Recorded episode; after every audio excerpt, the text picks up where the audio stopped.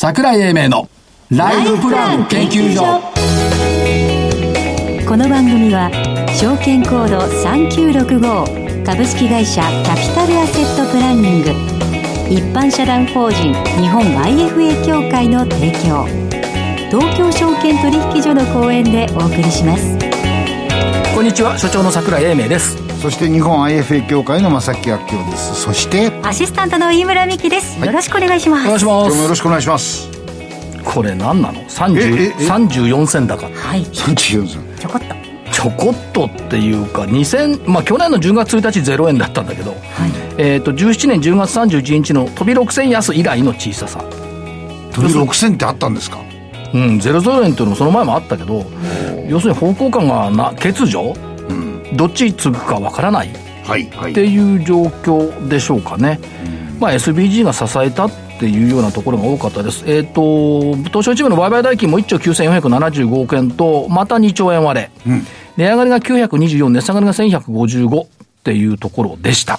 でもあの高安の銘柄のそんなに差はないんですね差はないでしょうよ。ないですよね6000 0.00%高なんだからさ、そらないと思いますよね。っていうところと、水星の逆行が終わりました。はい。終わったんですかこれで。23日で終わりだから。ほうほうほうほう。でね、何の意味があるんだ？そう。それを聞きたい。ちょっと気になってました。ないんだよ。ないんですか？何？なんか機械が壊れやすくなる。違う違う。あのね、これは、あの、アノマリーってそうなんですけど、はい。いろんなこと言うじゃない。で、そもそも根拠がないからアノマリーなんだけど、それを見ている人、信じている人が多いと、ああ影響力が出てくる。つまりね、水星で株価なんて動くわけないんだけど、あはいその先生術が見てる人って商品市場なんかもいるわけよ。はいはいだから影響力があっちゃうのね。あだから、その他大勢が見ているものを、やっぱり注意して見ておくっていうことは、アノマリーだと言って馬鹿にしちゃいけない根拠はそこにある。要するに見ている人が多いってこと。か参考にしている人が多ければ影響あります見てない人にとっては何でも何の意味もないと思うよ。ですよね。水星が悪さをするわけではないんですね。悪さしてない。しかも逆に動いてるわけじゃないし、逆に見えるようになるだけだから。だけど、見ている人が多いし、気にする人が多いから、はい。っていうことですよ。月は結構言いますよね。一緒。月は。だから、ま、満月の株高ね、それから新月の株安って気にする人が多いから、真実になっちゃうんだよ。あー。実は真実じゃないのに、鏡に映ると真実に見えちゃうってね。そこをやっぱり気をつけないと、こいつらおかしいんじゃないの？水星、水星なんて関係ないだろうって言いがちなんですけども、はいはい。そういうふうにアノマリーっていうのは、捉えていただくのが一番いいと思います。はいでです、で、そうは言いながらも、あまり些細なところにとらわれていけないっていうのは、些細でもないんだけど、先週の週末のニューヨークの下げと、今週の戻し、これは FRB のせいだとされています。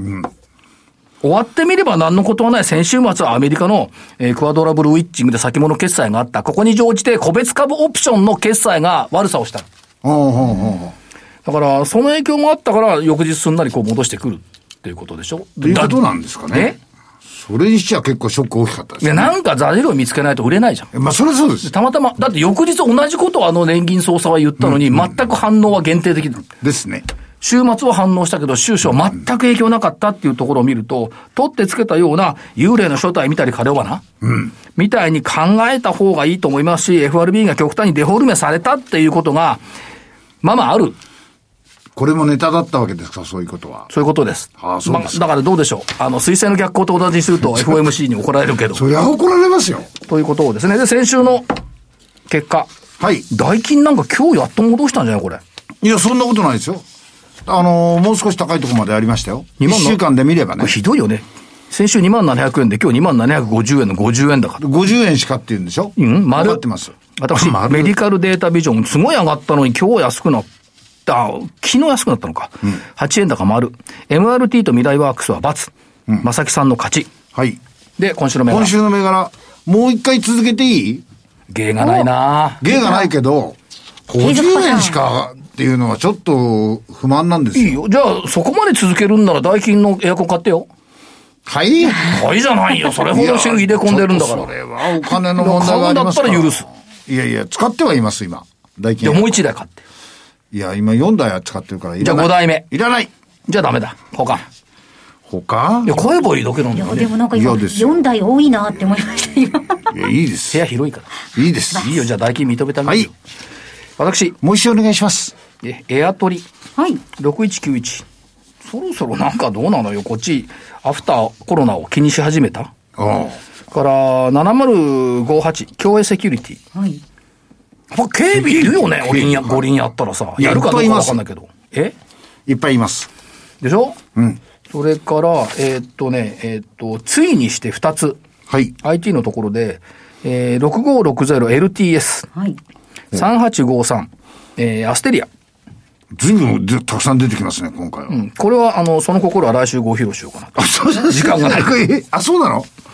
それから、えっとね、IPO のインタビュー今週やってるんですけど、ママやってるんですが、4882だったかな、ペルセウス・プロメテウス。星座の名前ですか？当たり。え？あの、社社名はね、えこれバイオなんですよ。固形がん。で、あのね、初値より安いんだよね。うん。ここのとこ結構初値を下回ってるメーカーが増えてきてて。でもね、社長の話聞いてたらね、いや、なんかこの、ライブラリーがたくさんありそうだな。ライブラリーっていうのは交代のものね。はい。図書館では言えないけど、交代の材料たくさんあるんで、これちょっと、人、人知れず動いているバイオっていいんじゃない？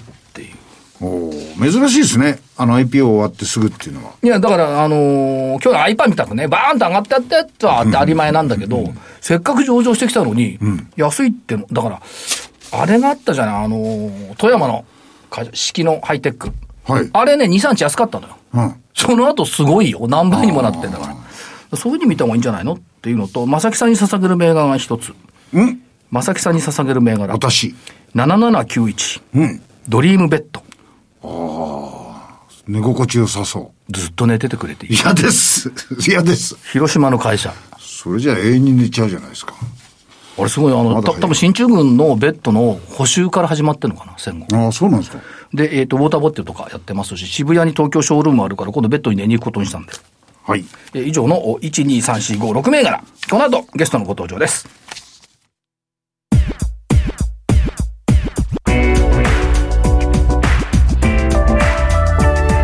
桜井英明のライフプラン研究所。それでは本日のゲストをご紹介します。証券コード7351東証マザーズ上場株式会社グッドパッチ代表取締役社長土屋直文さんです。土屋さんよろしくお願いします。こんにちお願いしは。ます。よろしくお願いします。今日も勉強させていただきます。いえいえ。はい。あ前振り。謙虚でしょ？はい。あの、前においでいただいてから、正木さんが注目メーカーなんで、2、3回、あの、この銘柄を取り上げてるんですけどありがとうございま、す。多分、この親父は理解してないと思う。業用を。はい。頭の中でもって全部理解してるからいいの。突っ込んでいくと全然はちゃめちゃな答えになるんですが、まず、改めてはい、デザインの、おはいということでの業用をお話しいただけますか？はい。そうですね。あの、弊社は、まあ、この、いわゆる東証で、えっ、と、上場している会社の中では、まあ、初のデザイン会社としての、はい。まあ、上場の会社なんですけども、まあ、いわゆるデザイン会社というとですね、ほとんどのお方々が、グラフィックだとか、えーと広告だとか、まあ、そういうものを想像するんですけど、僕らは、えっ、と、いわゆるデジタル領域の、えーまあ、ウェブサービスだとか、はい。アプリだとかっていうところの、まあ、ユーザーインターフェースと、はい。ユーザーエクスペリエンスという領域に、えー特化をしたあーデザイン会社でございますと。ということですね。はいつまり、その、IT、DX っていうのが、はいキーワードにやなってくると。そうですね。あのーまあ、DX ど真ん、ど真ん中銘柄であるはずなんですけども、はいなんかその国の指定するあの DX 銘柄みたいなの選ばれてないってどういうことやねんって、そういう感じのあの会社でございます。だから多分、国家も正木さんレベルの認識度しかないんじゃないかなと思うんですよいねや、。本当にそういうことだと思ってるんですよ。全く、ま、全く理解してないってでしいう。そうなんですよね。なので、まあ、ただ分かってる方々がちゃんと、あの、まあ、買っていただいたりとか、評価していただいてるっていう状況ですね。だから、それは社長二人で、あの、訴え続けましょうか。おかしいだろ、入ってないのはっていうのは、どうですか？そうですね。まあ、あの、まあ、そのうち多分見つけていただけるんだろうなと思ってますけど。謝りに来ますかね。来ないと思います。すいませんとか言って。はい来ないと思います。私今日謝っちゃいますはで、えっ、と、成長戦略のところをちょっとお伺いしていきたいんですけども、はいまあ、今のお話でデザインの力でビジネスを拡張する。これはスッと落ちましたよね。はい。で、えっ、と、デザインパートナーっていうところでいくと、はい。例えば、はい。UI、UX デザインを武器に大型 DX プロジェクトを獲得していくぜっていうのを出されてますが、これはい具体的にはどういうふうに考えたらいいんですか、あの、もう、あの、IR のね、えっ、と、スライドとかにも載ってはいますけども、はい。あの、例えば今、僕ら仕事をしているうクライアントでいうと、大きいところだと、トヨタさんとか、はい。あとは、えっ、と、サントリーさんとかの事例が、まあ、載っていますけども、あの、そういった、えっ、と、大きな会社が今、やはりこの、まあ、ちょっと、DX って大きい言葉言っちゃいますけども、はい。DX って、まあ、いわゆるこの、なんか攻めの DX と守りの DX で、攻めの DX って、今までの既存ビジネスをデジタル前提えーに置き換えて、はい。新たな事業とか、事業モデルを作っていくっていうことを、まあ、やろうとしてるわけなんですね。で、その中で、えっ、と、確実に、今の世の中って、その、えっ、と、新たなビジネスを作っていくときに、はい。ユーザーの体験、はい。と顧客目線とか、はい。そういうキーワードが、まあ、非常に重要になってるとい。う中で、えっ、と、そ、そう、そういうの、このユーザー体験を重要にした、えー、デジタルビジネスを作っていくっていうところで僕らにお声がかかってっていう形なんですよね。で、えー特にそのサントリーさんとか、あら新しいビジネスを作るっていう時に、今までだと、それこそ、えっ、と、電白だとか、はいえー大きな広告代理店。はい。はい。あのコン、コンサルティングファームとか、そういうところに最初、あの、声をかけてたんですけども、いや、もう今の時代は違うよねと。はい。うん。あの、今まで散々そういった、あの、会社と、あの、まあ、そういう新規事業を声かけてたけど、もう時代が変わっているというので、えっ、と、まあ、僕らにお問い合わせいただいて、そこから、実はもう、サントリーさんも、トヨタさんも2年半以上、えっ、と、一緒にプロダクトの開発を並走させていただいてまして、あの、いわゆるその、昔と違って、えっ、と、まあ、事業って、なんか作って終わりではなくて、まあ、初期費用、なんか、あの、イニシャルかけて作って、あと運用ですみたいな感じじゃなくて、ちゃんともう事業を成長し続けな、させないといけない。はいっていうところに、まあ、並走して関わっていくっていうのは僕らの、まあ、やり方。で、あの、まあ、グッドパッチの戦略として、えー特にその大企業の、おこの DX っていうのはまだまだ、まあ、未開拓えな領域になっているので、ここを力を入れて、えー取っていくことによって、まあ、あの、その大企業の皆さんも、おなんですかね、そういう、今までデザインに力を入れてこなかったところから、えー顧客目線のプロダクト開発ができる。で、僕らとしても、おより単価の高いビジネスが、えーそこで、えーやれるようになっていくっていうところを、まあ、期待しての、まあ、戦略の一つって感じですね。まあ、大企業ばかりでなくても、これは、あの、官、官の組織もそうじゃないかなという気もしますが、将来的にはいろんなところやっぱそういうことをデザインで助けていく。そうですね。まあ、まさに、あのーまあ、今ね、デジタル庁だとか、えっ、と、行政側の DX も、おもうこの1年で、まあ、かなりさ叫ばれるようにはいなってきたので、えっ、と、ここは、あの、僕らも積極的に関わっていきたいっていうえーような領域ではございます。今、社長のお話にありました、その、はいエクスピアリエンス、まあ、経験っていう、はいこれはいキーワードですか、そうですね。これって、あのー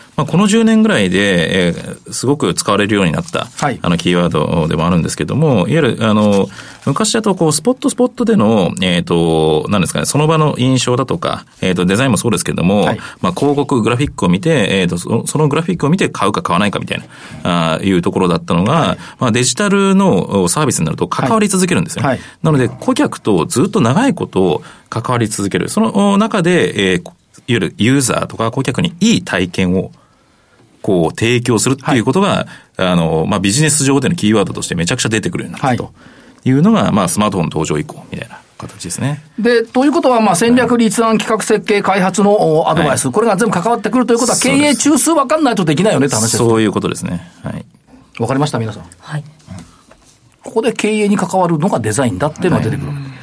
あと、従従来的なかどうか、そのブランドエクスペリエンスとかビジネスデザイン、このあたりどうなんでしょうか？そうですね。あの、まあ、これは、えっ、と、まあ、昔から実は、あの、まあ、あることではあるんですけども、はいまあ、僕らの、えっ、と、なんですかね、まあ、デジタルな領域を前提として、えーまあ、その会社のおブランドを再構築するだとか、あの、だから、あの、スタートアップにしても大企業にしてもそうなんですけど、長くビジネスをやっていく中で、えーまあ、企業の本当にやりたいことだとか、えっ、ー、と、その企業としてどういう存在が、まあ、まあ、パーパスとかって最近言われるようになってきてますけども、はい、そういった領域の、なんか本当にこう、企業としてあるべき姿とか、はい。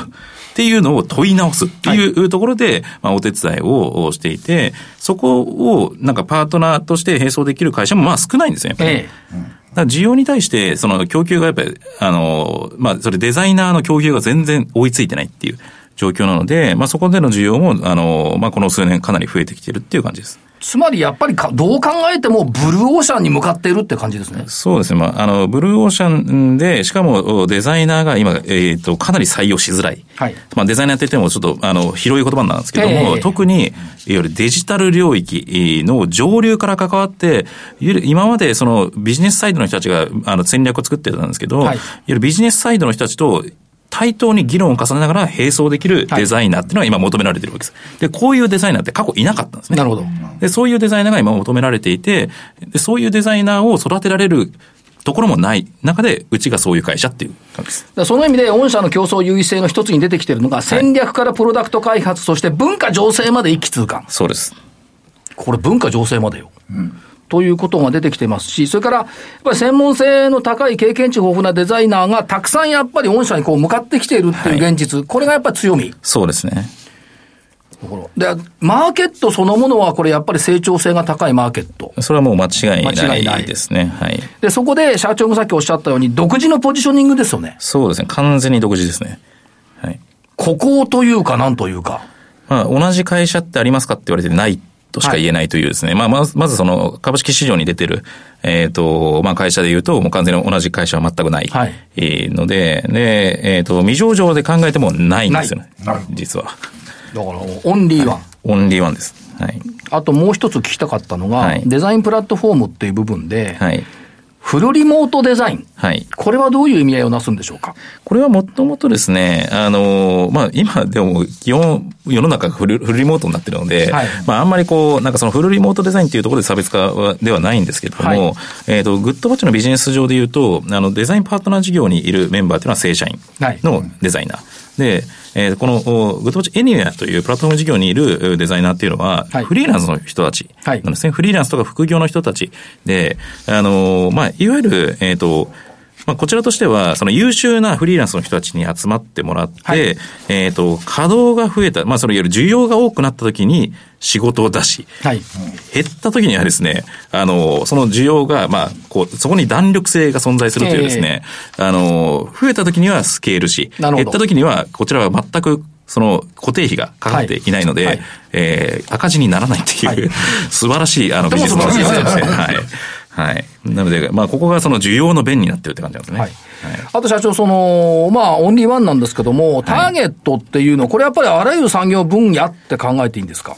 そうですね。あの、どんどんその過去に、まあデザイン、まあデザインがこう作用するところが、えっ、ー、と、なんですかね、まあ広がっていってるってのはありますね。はい。やっぱり、あの、どんな分野でも、えっ、ー、と、まあデザイン、ナーが関わることによって、はい、より魅力を増すことができたりだとか、あの、その、なんですかね、えっ、ー、と、ユーザー体験っていうものをちゃんと作っていくっていう会社が、はい、ええー、まあ、まあ、それ、ほとんどの会社そうですよねっていうふうに、まあ、なっていってるっていうことですね。あとはまあ業績面、この間、えっ、ー、と、発表された第二四半期を見ていきますと、はい、まあ今期2桁の増収増益の見通しといったところになってきて、はい、途中経過も順調だというところで理解しておいてよろしいですね。そうですね。まあ80%ですからね、もうね。そうなんですよね。そうなんですよね。これ理由はどこにあるんですか？まあ、あのー、まず、えっ、ー、と、去年の計画を作った段階ではまだコロナがまあ、その不透明だったっていうのは当然ありますよね。なので、コンサバに読んでいたっていうのはもちろん、あるんですけども、あの、コンサバに読んでいても、えっ、ー、と、まあ、その、二桁以上の成長を見込んでいて、はい、えー、そしたらですね、まあ、上場してこの1年、はい、まあ、コロナのこの字も僕らのビジネスにはまあなくてですね、えっ、ー、と、追い風しかなかったと。逆に。はい。逆に。いう状況でございまして、あの、問い合わせ数はですね、あの、まあ、1年前に比べてベースラインが6割ぐらい上がっていまして、はい、えっ、と、ずっとその需要と供給でいうと、需要の方が高いっていう状況が、あまあ、結局続いたっていうことなんですよ、ね、これはだからた、例えば、いずれまあコロナ収まると思うんですけど、はい、どっかの時点では。はい、コロナが収まったとしても、この DX 等々の流れっていうのは、はい加速化したものは衰えないですよね、まあスピード。これはもう間違いなく衰えないですね。まあ、なぜなら、えっ、と、まあ、これ2025年の壁っていう、その、いわゆる、あの、経産省が出している、DX レポートにありますけども、もうこの領域で人が足りないことがもう明らかになってるんですね。はい。なのでもう、あの、2025年に、えっ、と、まあ、90万人ぐらいですかね。それデジタル領域のエンジニアとかデザイナーが足りなくなるっていうのが、まあ、もう目に見えてる状況ではあるので、まあ、需要はずっとあり続けるっていう。ということでいくと、やっぱりそのスピードという意味では、まあ、今後の M&A っていうのはやっぱり準備いろいろしていかなきゃいけないっていう段階ですね。そうですね。はい。だからまあそういった意味では、まあ資金調達もされたと。そうですね。はい。これ必然ですよね、M&A 準備するには。そうですね。必然ですね。はい。というふうに考えないといけないとはいいうところですね。それから、えっ、と、単価とかってこれ上がってきてるんですか？プロジェクト。参加はそうだ、まあちょっとまあコロナがあったので、はい。えっ、と、少し僕らの方でもですね、あの、企業に請求する単価っていうのは、この、えっ、と、まあ1年前半は、あの、調整をして、えーいたんですけども、はい。まあ明らかに、えっ、と、需要の方が大きいっていう状況が続いてますので、まあそこは、えっ、と、もう少し、まあ、えっ、と、次年度以降上げていける余地は、まああるだろうなと思ってます。今日はグッドパッチさん、正木さん理解した？でかいでかい。いや、おいでいただいてよ口がかっ。回ってないんだけど大丈夫？た。おいでいただいてよかった。ようやく理解した、じゃあよかった。ということで、社長、あの、投資家さんにメッセージ一言お願いします。はい。あのーまあ、オンリーワン銘柄ですので、えー、まあ、証券コードお7351、波恋。波恋はいえー来てますのでよろしくお願いします。はい。ありがとうございました。ありがとうございます。改めまして、証券コードは7351、東証マザーズ上場、株式会社グッドパッチ代表取締役社長、土屋直文さんにお越しいただきました。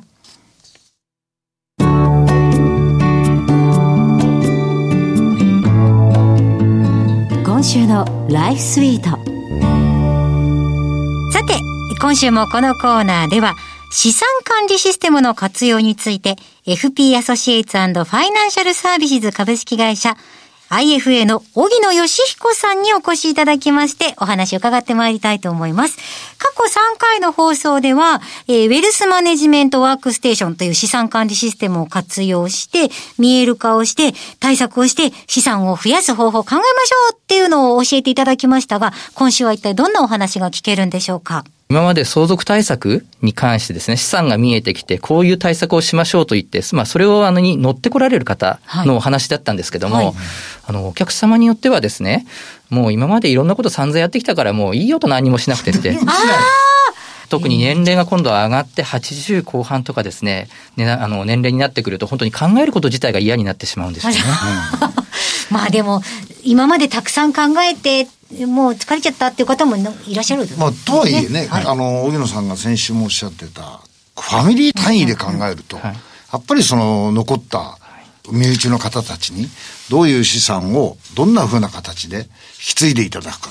大事なことですよね。はい本人しか決められないですから。はいもうなんか何も考えず相続税を払って、もう継承しておしまいっていうふうにしたいっていう方も結構いらっしゃるんですね。はい。もう一定数そういう方がいらっしゃいまして、はいとにかくあの多分いろんな金融機関とかコンサルタントから、いろんなアプローチを多分受けてこられたんじゃないかなと思うんですよねそれがめん。どくさくなったんじゃないですか。疲れちゃいそうですよね。あの、電話かかってくるやつですよね。うちで投資しませんか？みたいな。いっぱい言わそういうの方でねうんいっぱい言われたら疲れちゃいますよね。そうですね。で、そういう方に関して、特に一番お困りになってるのが、その周りにいる人たちで、私以上に、お子さんとかですね、それから配偶者の方とか、そういう方々がもうやきもきしてるんですね。はい。そういう時どうするんですか、はい。まず、あの、本人の、要は気持ちを研いであげる、心のほぐしをですね、してあげる必要があると思いますので、あの、大切なのはまずお金を自分で使うことを考えましょうかってところから入ります。あ、そっか、使っちゃえばいいんですね。そうです。確かに。まあ今旅行は難しいですけれども、一度行ってみたかったあそこにとか、はい。急にちょっと今まで我慢してたもの買ってみるとか。はい。あ例えば今旅行の話が出たんですけれども、はい旅行でじゃあちょっと豪勢な旅行、夫婦で100万円ぐらいの旅行しましょうかっていう、例えばそういう話があったとしても、はいそんな払いたくないよっていうこともあるわけですよね。たただ、相続税率を計算すると30%の方とか40%の方いらっしゃるんです。はい。そうすると例えば、あの100万円消費するっていうことは実は相続税の分40万円、40%分ディスカウントで言ってるのと一緒なんですね。ああこれいい。そのまんまだったら、もったいなく引かれちゃっていたものがあるわけですもんね。使うことによって、4割引きで自分の人生をさらに楽しみましょうってことを一つ提案いたします。その言葉いいね。4割引きで楽しめる。はい。それしかもあの、夜空冷静に言われないと自分で気がつかなそうですね。そうです。まあ、あの、今、消費の話だったんですけども、うん、あとは実は社会的な意識が高い方なんかいらっしゃったりするんですね。はい、まあ、そこで、あの、例えば寄付金なんかっていう方法もありますよっていうこともお話しすることがあります。うん、透明度が高い団体とか、はい、自分が出てる学校とか、はい、それからまた自分の住んでる市区町村とか、うん、そういうところに寄付をするっていう方もやっぱりいらっしゃいます。なるほど。はい。ということは、この WFW っていうのは、見える化して、対処法が考えられて、それがシミュレーションできるんですか？さようでございます。そういう寄付とかそういう自己消費で5000万円使った時のシミュレーションなんかもすることができます。うん、ああ。そっか、自分がじゃあ寄付した時のシミュレーション、何か欲しいもの使った時のシミュレーションっていうのを逐一やっていただけるんですね。はいやることが可能でございます。さあ、6月は4回にわたって、えー、荻野さんにお話をいただきました。荻野さん。ね、はい、本当ですね。学びがありました。荻野さん、ありがとうございました。ありがとうございました。それでは、ここでお知らせです。株式会社キャピタルアセットプランニングは、金融機関に最先端のシステムを提供しております。証券コードは3965、39老後。フィンテックにより、日本人の豊かな老後と円滑な相続、事業承継を創造することをミッションとしております。国内42社の生命保険会社のうち、2社に1社が当社のシステムを利用し、政府の設計から申し込み、契約締結に至る政府販売プロセスをペーパーレスにより実現しております。また、障害資金繰りをスマホで予想するライフプランアプリ、資産家向け相続財産承継システムを開発提供しております。証券コード3965、39老後、キャピタルアセットプランニングは、フィンテックによって人生100年時代の豊かな老後を実現いたします。資産運用の目標設定は人それぞれにより異なります。個々の目標達成のために独立、中立な立場から専門性を生かしたアドバイスをするのが金融商品仲介業 IFA です。一般社団法人日本 IFA 協会は企業 IR 情報を資産運用に有効活用していただくため、協賛企業のご支援のもと、この番組に協力しております。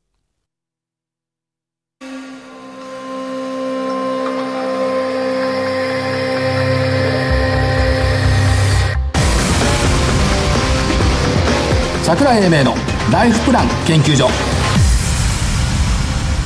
この番組は証券コード3965株式会社キャピタルアセットプランニング、一般社団法人日本 IFA 協会の提供、東京証券取引所の講演でお送りしました。なお、この番組は、投資、その他の行動を勧誘するものではありません。投資にかかる最終決定は、ご自身の判断で行っていただきますようお願いいたします。面白かったですね。面白い。でも、私の作った格言。はい。震源だね。マーケットは常に変化と驚きを求めている場所。うん。いつも言ってます、ね、今日のデザインなんかそのもんだよね。ね。で、今度は全体ね。しかし現実にその変化とボラテリティに遭遇すると、人はなぜか騒ぎおののき、落ち着いてほしいと願うもの。はい、この微妙な心理がなかなか説明できない。しかし、この変化と同様の、心の同様の記録が、記憶となり、いずれ相場感となってくる。その通りだと思いますね。うまい文章書きましたね。 agree されちゃうと困るんだ。いや agree ですよ。そう、うん、だからまあ実際そういうところなんで落ち着いてほしいと思ってもでも落ち着いたらねなんか物足りないんだよね、うん、そういう市場の心理っていうのはやっぱり読まなきゃいけない。ということで、えー、今日はデザインを学びました、はい、えー、櫻井英明と正木明夫とアシスタントの井村美樹でした。あと3秒ありますけどもでは次回この時間までごきげんよう。そしてごきげんよう。